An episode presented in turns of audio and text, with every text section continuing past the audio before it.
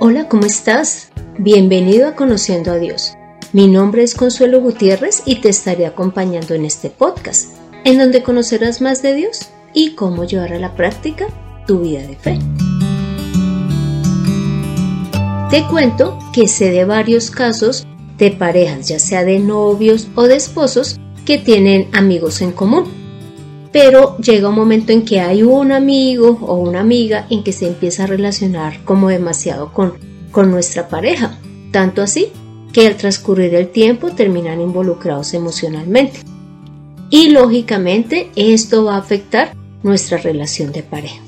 Y esto pues se presenta en, en todos los ámbitos de nuestra vida, ya sea en la parte laboral, en el estudio, en la familia e incluso en la iglesia. Porque sí, ¿Cómo te parece que en la iglesia nosotros somos amigos de la pareja más especial? Y es Jesús y la iglesia, en donde Jesús es el novio y la iglesia la novia. Y pues tú sabes que nosotros cuando estamos en la iglesia realizamos diferentes servicios, como es el de la alabanza, el de organizar y limpiar el lugar, recibir las personas, está también el que predica, el que eh, tiene una relación cercana con los asistentes porque les llama continuamente pues para saber cómo están. Pero resulta que cuando nosotros somos los que deseamos que la, la gente de la iglesia nos ame, nos mire, nos admire, entonces estamos ocupando ese lugar de ese amigo que está buscando que la novia o la esposa se fijese en él. Bueno, ¿y por qué te menciono esta parte de los problemas que a veces existen entre los novios y sus amigos y entre los esposos y sus amigos? Y es porque hoy vamos a continuar estudiando Juan, el capítulo 3 y del versículo 22 al 30, donde dice lo siguiente. Dice, después de esto, Jesús fue con sus discípulos a la tierra de Judea y pasó allí un tiempo con ellos y bautizado. Juan también estaba bautizando en Enón, junto a Salim, porque allí había mucha agua y muchos venían y eran bautizados, ya que Juan todavía no había sido puesto en la cárcel. Entonces surgió una discusión entre los discípulos de Juan y un judío acerca de la purificación. Fueron a Juan y le dijeron Rabí, el que estaba contigo al otro lado del Jordán, de quien tú has dado testimonio, he aquí, él está bautizando y todos van a él. Respondió Juan y dijo, Ningún hombre puede recibir nada a menos que le haya sido dado del cielo. Ustedes mismos son testigos de que dije, yo no soy el Cristo, sino que he sido enviado delante de él. El que tiene a la novia es el novio. El amigo del novio que ha estado de pie y lo escucha se alegra mucho a causa de la voz del novio. Así pues, este mi gozo ha sido cumplido. A él le es preciso crecer, pero a mí menguar. Y mira, es que leyendo esta porción bíblica, de verdad que nos lleva a analizar cómo ha sido nuestra relación con la iglesia.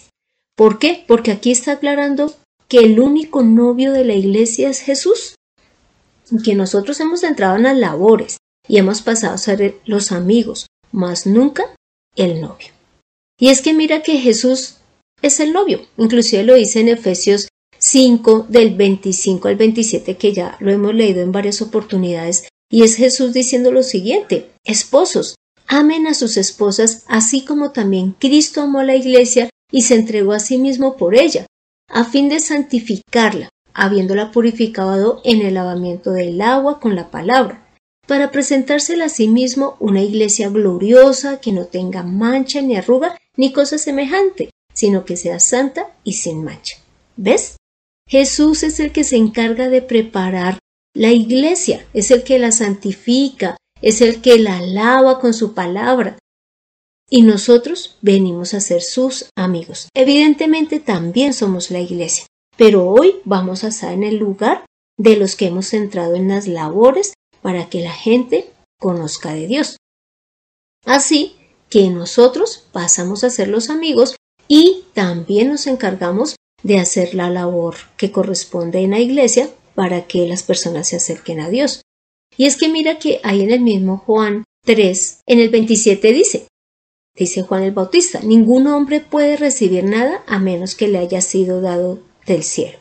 Y es que nosotros hemos recibido una orden del cielo, y es ir y hacer discípulos, y es ir y predicar la palabra. Esa es la labor que Dios nos encomendó. Y que además nosotros como iglesia y como el amigo de Jesús, estamos es de pie, le escuchamos, nos alegramos de que Él haya llegado y predicamos su palabra. Mira lo que dice en Colosenses 1, el versículo 21 al 23 y el 28. Te pido que leamos primero el versículo 28, que dice así. Nosotros anunciamos a Cristo y amonestamos y enseñamos a todo el mundo en toda sabiduría, a fin de presentar perfecta en Cristo Jesús a toda la humanidad. Esa es la labor que Dios nos encomendó a anunciar a Cristo, para que Él a su vez presente a su iglesia perfecta ante Él. Y habla de presentar a toda la humanidad. Nuestra labor es ir y predicar, llevar a, que la gente conozca a Jesús. Y mira ya lo que dice en el 21 y 23. Y es la labor que ahora la novia, o en otras palabras, la iglesia, y la actitud que debe de tener frente a la palabra de Dios. Y dice así, en el mismo Colosenses 1. Dice, a ustedes también, aunque en otro tiempo estaban apartados y eran enemigos por tener la mente ocupada en las malas obras, ahora los ha reconciliado en su cuerpo físico por medio de la muerte para presentarlos santos, sin mancha e irreprensibles delante de él. Por cuanto permanecen fundados y firmes en la fe, sin ser removidos de la esperanza del Evangelio que han oído, el cual ha sido predicado en toda la creación debajo del cielo. ¿Ves?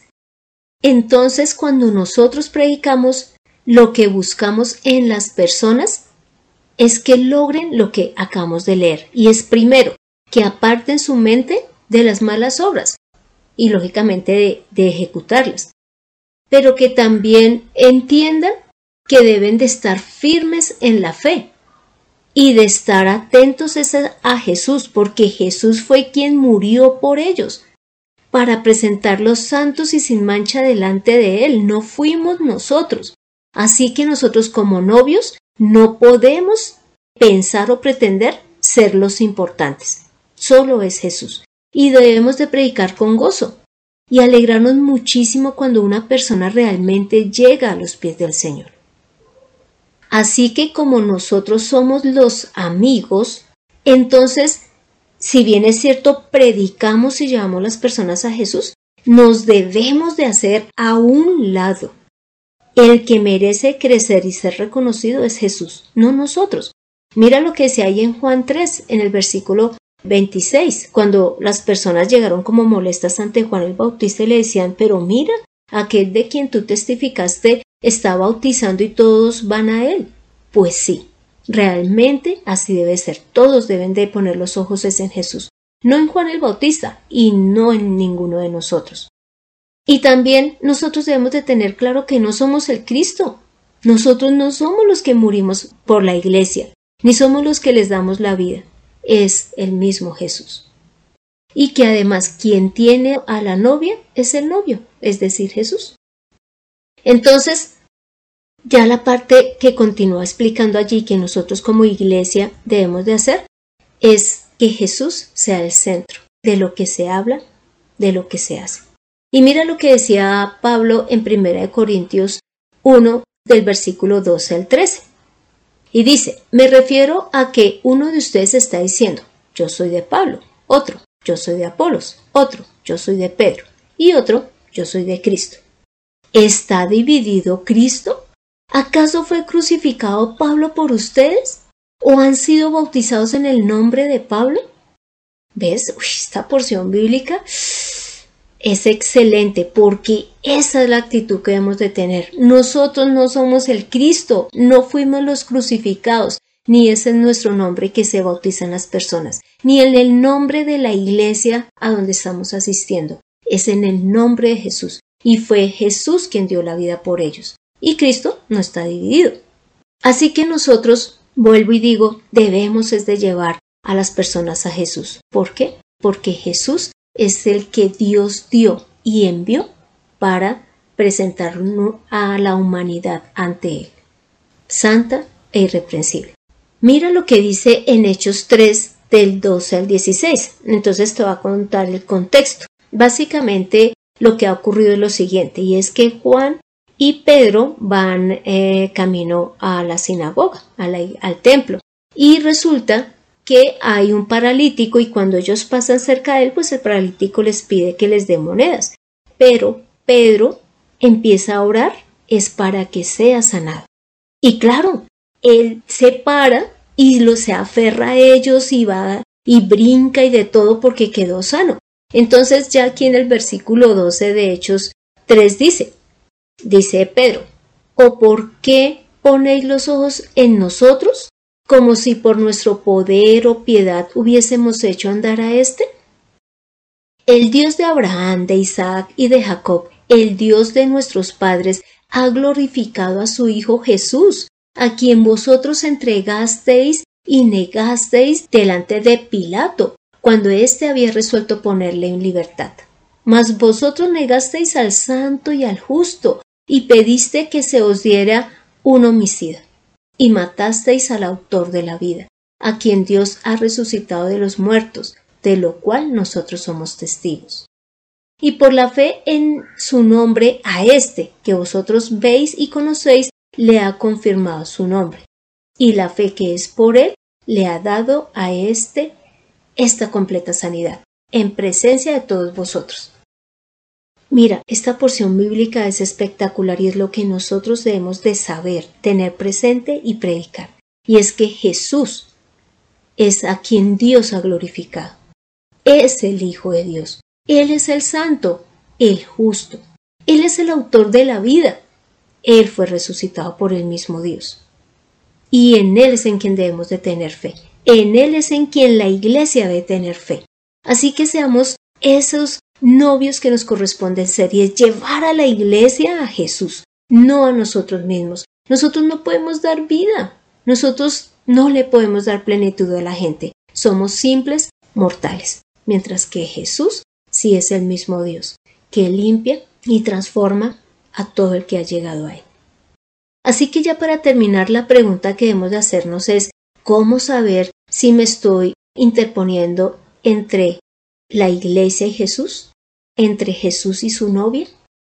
Y pues yo coloqué acá cinco cosas, pero básicamente tú puedes y vas a analizar muchas otras. Pero es algo en que nosotros debemos de pensar y ver cuál es nuestra posición y si estamos haciendo bien o no.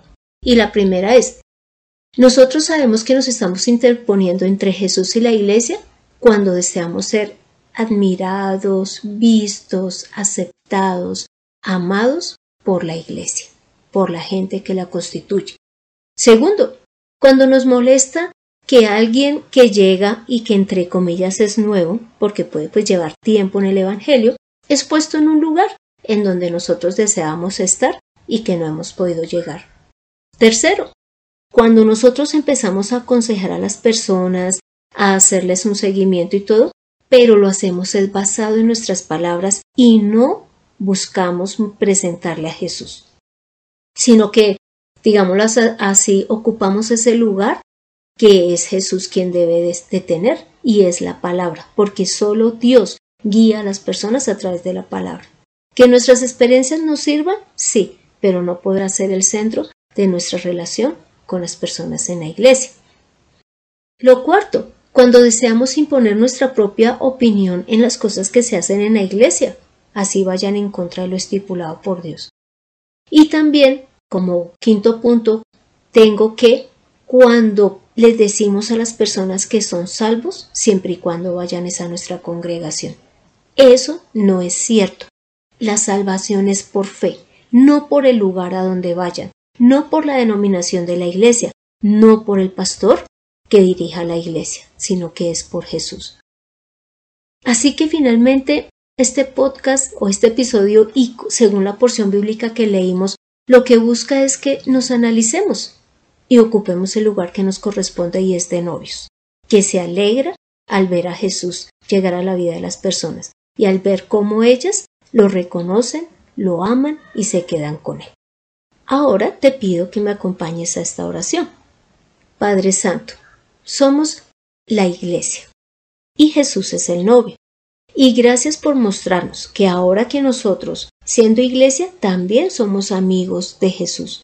¿Por qué? Porque estamos ahora presentando la palabra, porque ahora estamos entrando en las labores que Dios nos ha permitido realizar y de la cual nos ha capacitado. Pero ayúdanos, Padre amado, a no querer ser los que somos reconocidos, amados, exaltados, sino que seas tú, Padre amado, y que sea el mismo Jesús, porque Él fue quien dio la vida por, su iglesia, y es quien limpia y transforma a su novia para luego presentársela a sí mismo. Ayúdanos, Padre amado, a quitar todo orgullo, toda altivez que podamos tener, y que seas tú, porque tú eres el santo, el justo, y el único que puede darle plenitud y vida eterna a las personas. Padre, gracias por esta porción bíblica, porque nos muestra el lugar que debemos de tener. Padre Santo, a ti es todo el honor y toda la gloria. Hemos orado en el nombre de Cristo Jesús. Amén. Tomemos la mejor decisión. Seamos los amigos de Jesús. Entreguémosle a Él la iglesia. Y busquemos que la gente lo ame a Él y lo busque en todo momento. Encuentra sanidad en conociendo a Dios. Este fue el episodio 99, en donde vimos que Dios nos ha permitido entrar en sus labores, pero que Él ya designó un novio para su iglesia y es Jesús, y nadie más puede meterse en esa relación. Y solamente nosotros debemos de realizar nuestra labor de manera limpia, y es acercar a las personas al que les da vida, es decir, a Jesús. Te animo para que leas Apocalipsis 19 del 7 al 9, 2 Corintios 11 versículo 2 y Judas 1 del 24 al 25. Y muchas gracias por el tiempo que nos regalas al escuchar este episodio. Soy Consuelo Gutiérrez, tu compañera en este camino. Si en algún momento deseas estudiar la palabra de manera personal o deseas que tratemos un tema, no dudes en dejármelo escrito en el correo de mirtaconsuelog.com o a través del podcast. Seamos esos amigos que Dios desea. Nos vemos en el próximo episodio.